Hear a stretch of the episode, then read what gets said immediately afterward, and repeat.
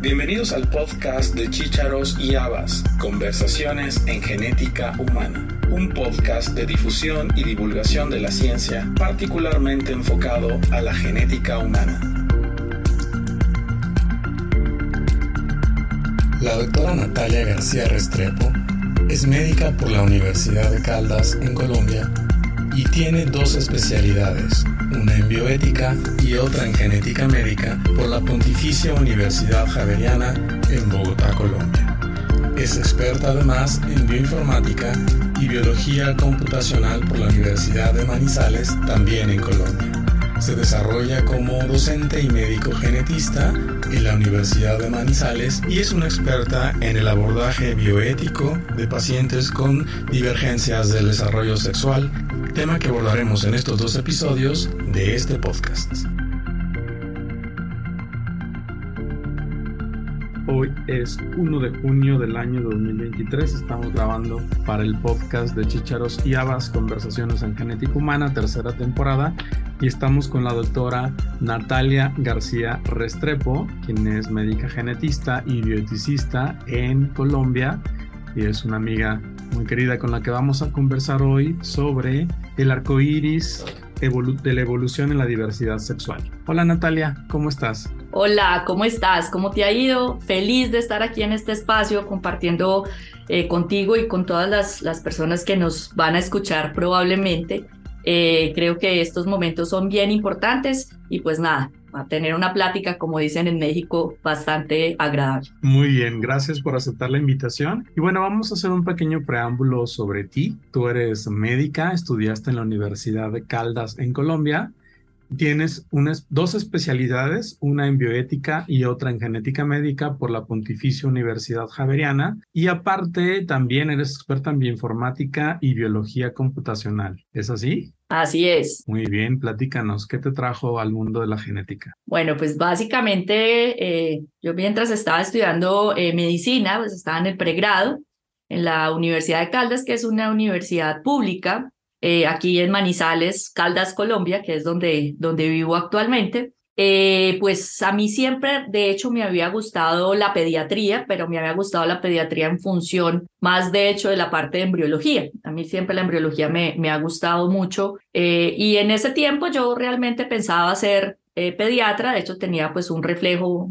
una hermana de mi papá, una tía, por el lado paterno también pediatra, entonces yo como que seguía mucho esa línea. Después empecé a, ya a rotar en forma en pediatría. Dije, no, esto no es probablemente lo mío. Y en noveno semestre más o menos eh, me enfrenté a la genética, ¿cierto? Tenía una profesora de genética, ella pues ya era una persona, eh, digamos, mayor y, y, en ese tiempo pues el tema de la, de la genética no era, digamos, muy taquillero, por decirlo de alguna manera era más desde el tema de lo sindrómico y aprendernos cosas de memoria, etcétera. Sin embargo, pues a mí me llamó mucho la atención y yo dije, tal vez por este lado sea el asunto. Entonces en ese momento le pedí a ella que si yo podía hacer, eso fue en noveno, si podía hacer una, una cosa que, que ya eh, se puede hacer aquí en Colombia, pero que antes era también muy poco frecuente, como todo en genética, decirle que si podía hacer internado especial en genética con ella. ¿sí? Y ella me dijo,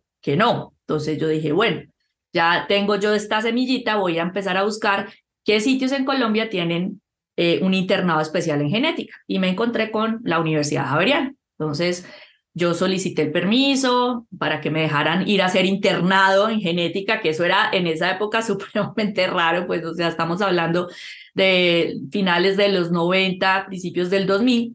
Y entonces, bueno, finalmente me dieron el permiso. Yo hice seis meses de internado especial en genética en la Universidad Javeriana y posterior a eso, pues entonces ya eh, me ayudaron para ser rural en investigación. Entonces empecé a hacer investigación en genética eh, clínica, eh, empecé con el ECLAM, ¿cierto? Que, que allá había empezado pues en Bogotá, el estudio colombiano, el, perdón, el colaborativo latinoamericano de malformaciones congénitas y ya después abrieron la residencia que cuando yo entré todavía no estaba la, la especialización en genética clínica, eh, en genética médica, pero pues ya después cuando yo terminé mi rural ya estaba, ya llevaba la, la dos cortes de la especialización y finalmente pues empecé toda mi formación. Eh, al mismo tiempo hice la especialización en en bioética, ¿cierto? Porque era parte de una doble titulación precisamente por los dilemas y los temas pues que estaban eh, amarrados entre genética y bioética y eh, ya pues entonces hice pues esa, esa parte, ese proceso de formación. Ya posteriormente,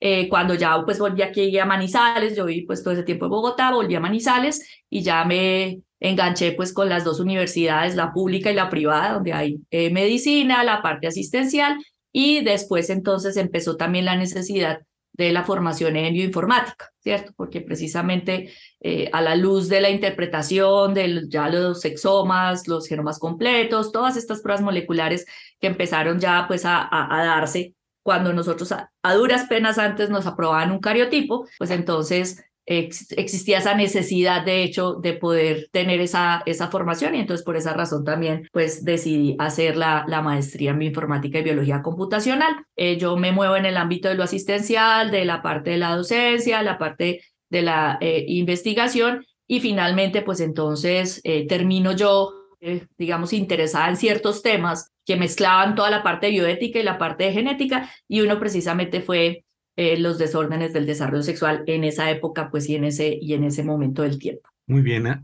me ganaste eh, la respuesta a la pregunta que te iba a hacer. ¿Por qué em, desarrollo sexual? sabemos que es un tema complejo, que siempre hay que tocarlo con, con mucha delicadeza, pero que nos da mucha información y también mucho aprendizaje al respecto. Vamos a empezar platicando un poquito en relación a lo que es desarrollo sexual y eh, cómo lo abordamos en genética, ¿te parece? Claro que sí. Mira, eh, eh, siempre digamos que, que, esas, esas posturas, por decirlo de alguna manera, ochenteras eh, en cuanto a lo que se, se reconocía como esa cascada de diferenciación sexual, pues en esa época eran unas visiones muy reduccionistas, unas visiones muy determinísticas y que además apelaban a la experticia tal vez eh, de los clínicos y de los quirúrgicos, en este caso los endocrinos o los cirujanos pediatras, pues que, en ese momento empezaba, por lo menos aquí en Colombia, eh, a tener, eh, empezamos a tener especialistas en, cirugía pediátrica, que antes, pues, digamos, no se, no se tenía. Entonces, este modelo ochentero y la toma de decisiones que se daban en esa época, de hecho, estaban absolutamente amarrados al tema de la determinación genética. Es decir, entonces si teníamos ese cariotipo, que en esa época, pues entonces era lo único, lo que disponíamos en teoría como para poder hacer un análisis y decir, bueno, esto empezó por este lado de esta manera y resulta que tenemos una serie, una cadena de eventos que van a llevar finalmente a X o Y eh, fenotipo, ¿cierto? Eh, pues eh, estaba muy amarrado a esa, a esa parte determinística y eh, en ese momento entonces empiezan todos los movimientos, que es una de las cosas que a mí más me llamó la atención de aquellas personas, ¿cierto?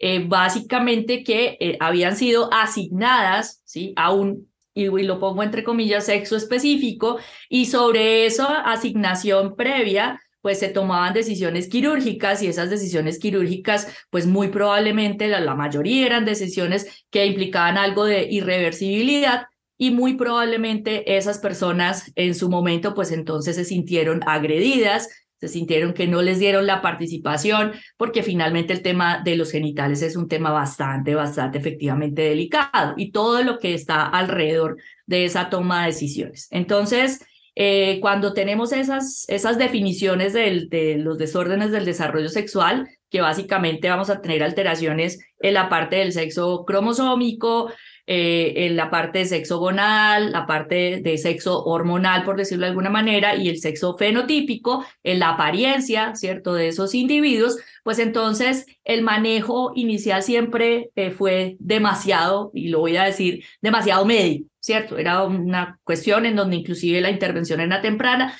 y ninguno de los especialistas volvía a saber de esas personas, ¿sí?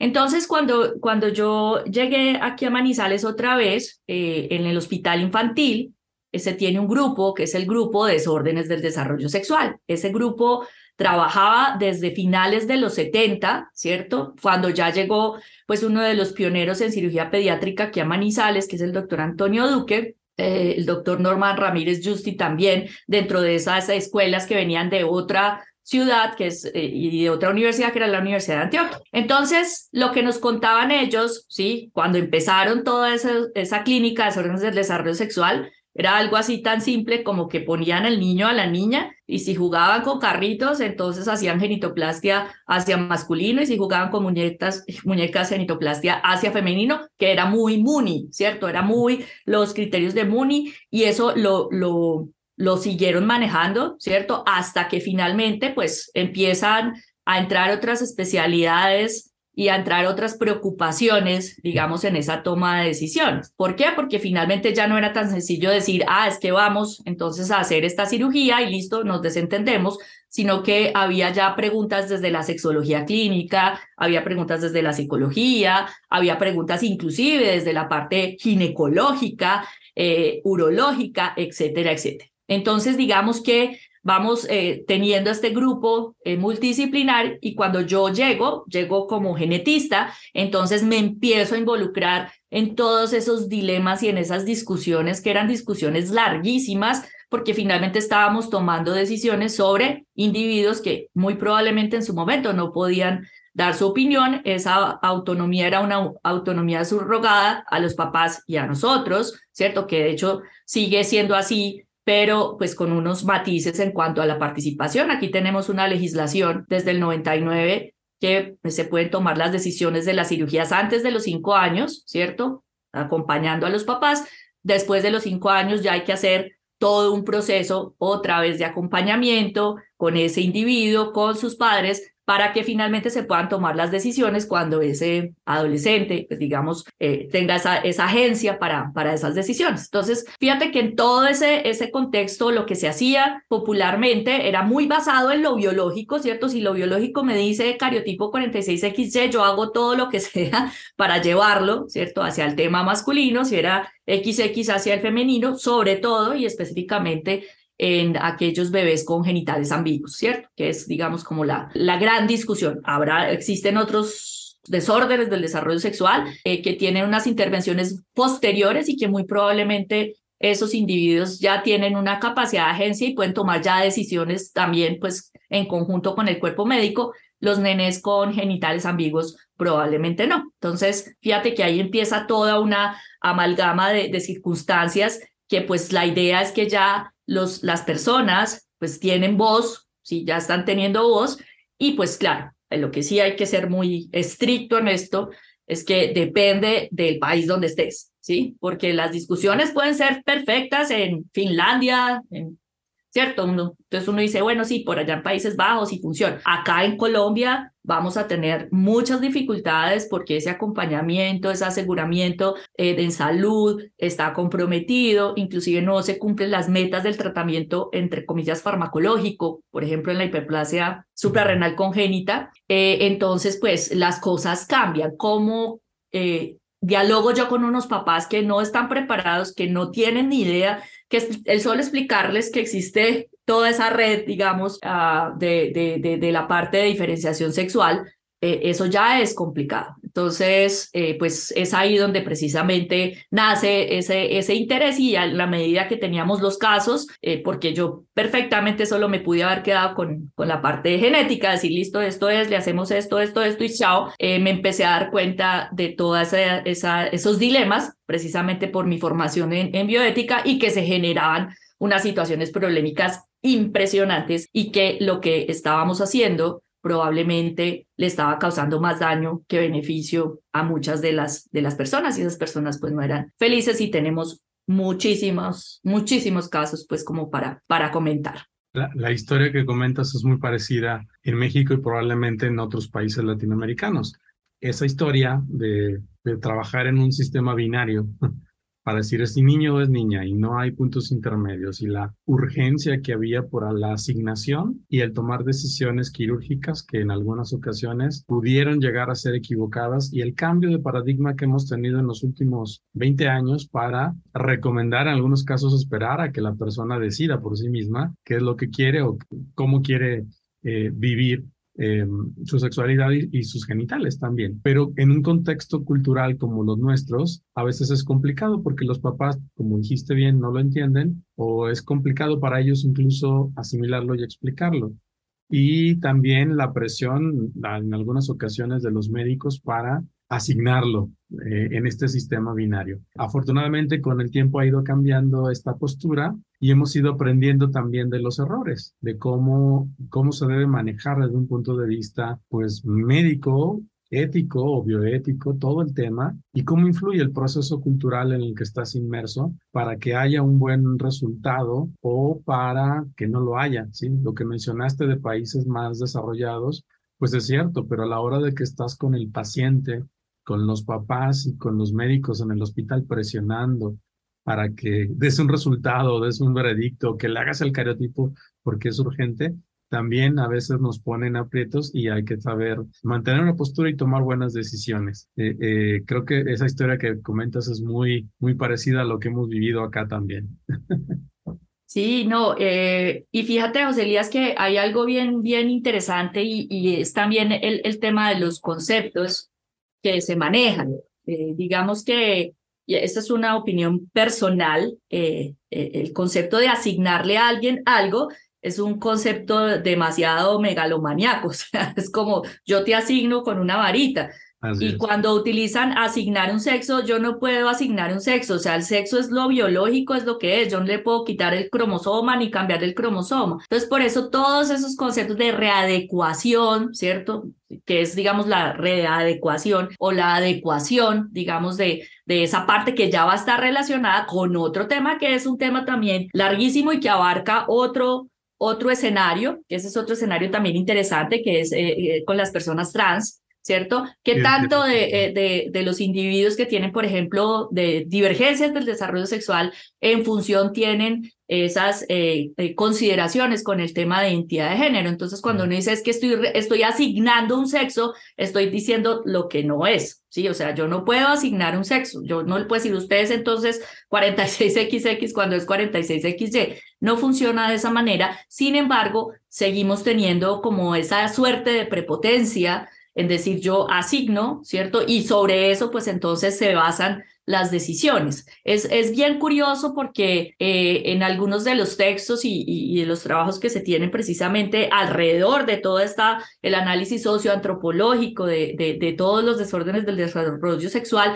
es, es que yo no me construyo por mis genitales, es decir, como que yo no me construyo por tener, la nariz no me construye a mí, mis orejas no me construyen, los genitales tampoco me van a construir, ¿cierto? Y por eso el, el término de, de, de, de la performativa, ¿cierto? El género que es muy de Judith Butler, pues eh, cabe en esta, en esta discusión porque yo voy construyendo, claro, mis genitales eh, eh, harán parte, pero hacen parte de todo un proceso de construcción de persona. Y finalmente, creo que el tema de los, de los conceptos y del diálogo que tenemos con las personas todos los días para entender cada una de estas circunstancias, pues es necesario, ¿cierto? Es casi que mandatorio, porque uno, yo, yo lo digo por experiencia, yo estoy metida en esto todo el tiempo, entonces para mí hay cosas que son como como normales en función de los conceptos, pero cuando yo me siento a hablar con alguna otra persona que ni siquiera es del ámbito de la salud y me siento a contarles, ¿cierto? ¿Qué cosas pueden suceder? Entonces, tener una mujer que tenga un cariotipo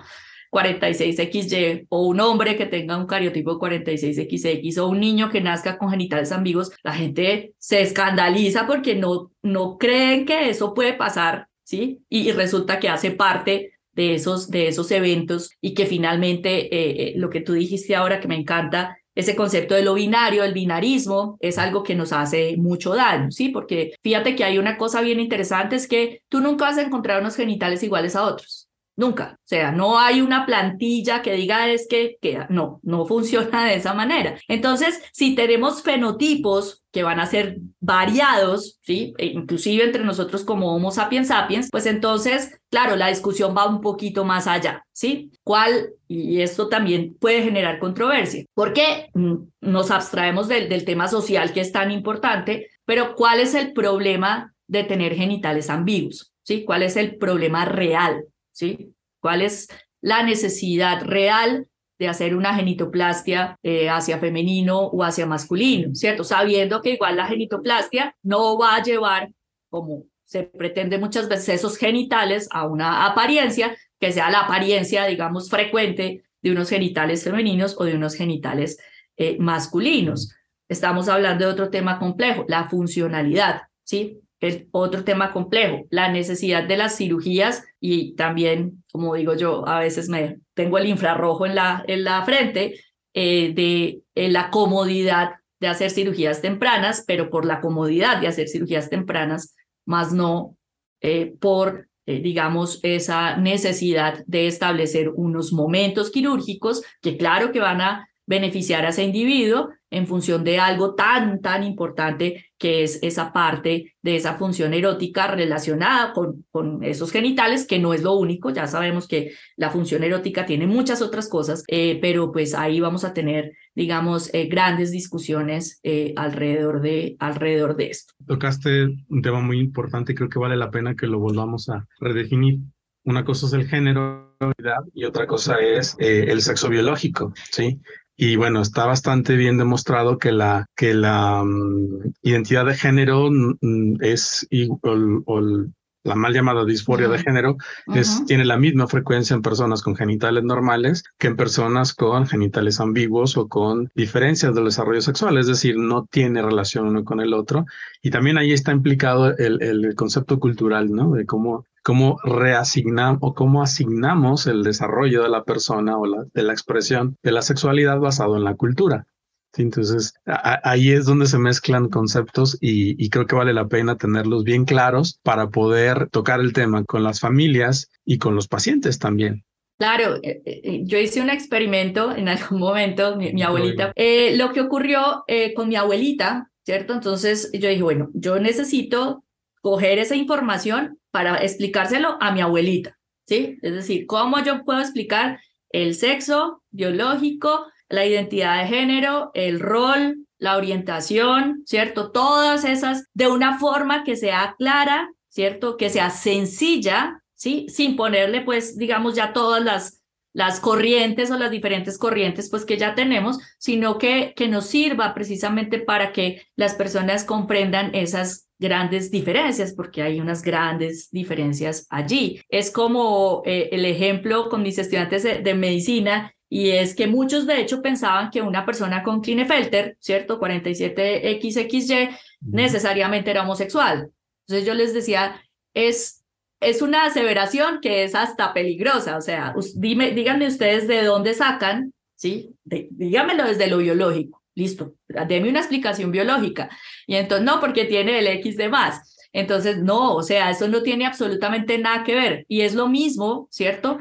Que yo diga, entonces, si tiene un Klinefelter y el diagnóstico se hizo muy temprano, entonces, va, ¿qué orientación va a tener? Es exactamente lo mismo que nace cualquier bebé, y que los papás le pregunten a uno como genetista, bueno, doctor, doctora, ¿usted qué cree que el niño, cuál orientación va a tener? No tengo ni idea, o sea, yo no tengo ni idea. O sea, finalmente esa, esa construcción se va dando en muchos casos con el tema de lo que se va viendo, claro, culturalmente, y pues vamos a tener siempre esa gran tendencia hacia lo masculino, lo femenino, pero inclusive, no sé si a ti te pasa y has leído, ¿de dónde viene que lo femenino es femenino y lo masculino es masculino. O sea, ¿de dónde viene que el Y es masculino y que el X es femenino, digamos, en, en, términos generales? Y además la nomenclatura de los cromosomas, la historia es súper sencilla. O sea, y es una historia que nadie le cree a uno. O sea, X, pin. Después, hmm, ¿cuál sigue? Y, según el alfabeto. Y así fue. Entonces uno dice,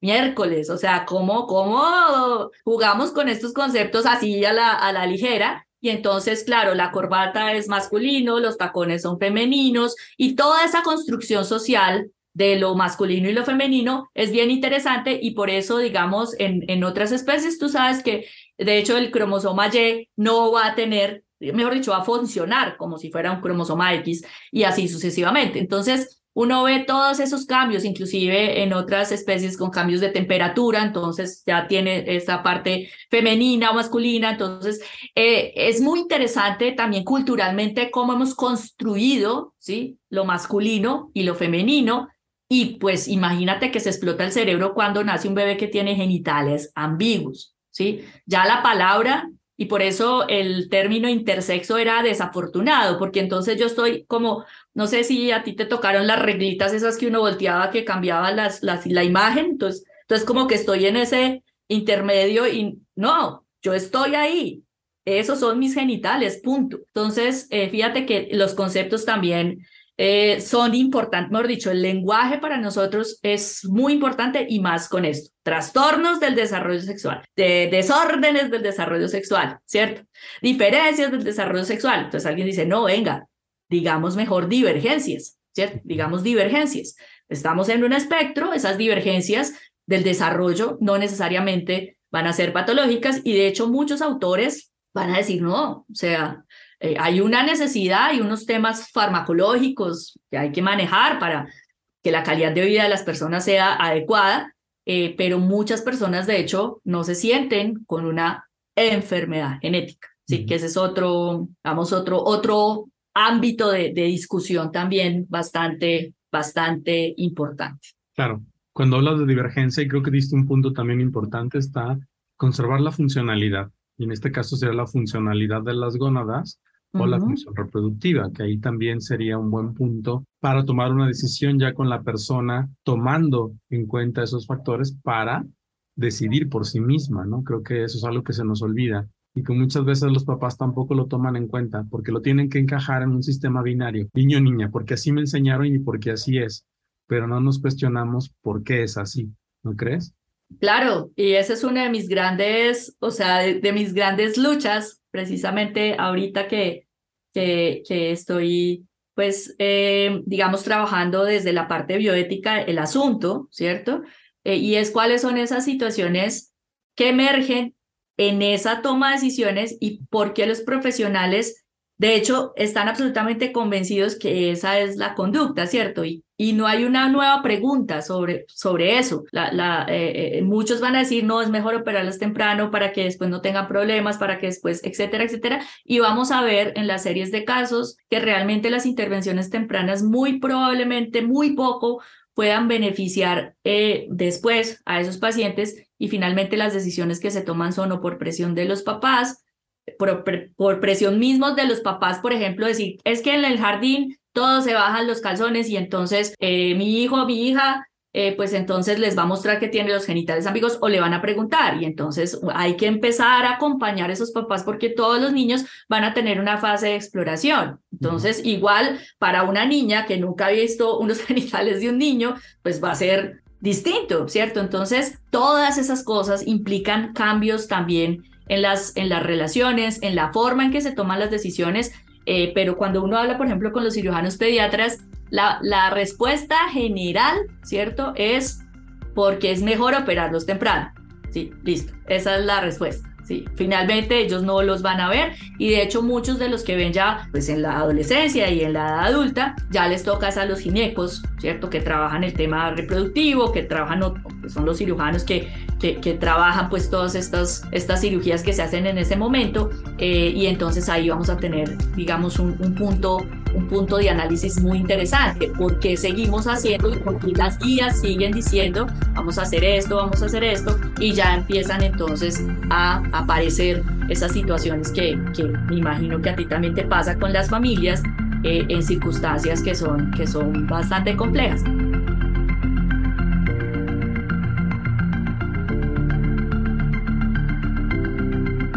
Gracias por haber escuchado este episodio del podcast de Chícharos y Habas, Conversaciones en Genética Humana. Te esperamos la próxima semana con un nuevo episodio y te invitamos a que te suscribas gratuitamente en cualquiera de nuestras plataformas. Estamos en Acast, iTunes, Spotify, Google Podcast y Amazon Music. Y síguenos también en nuestra cuenta de Twitter, arroba chicharos y amas.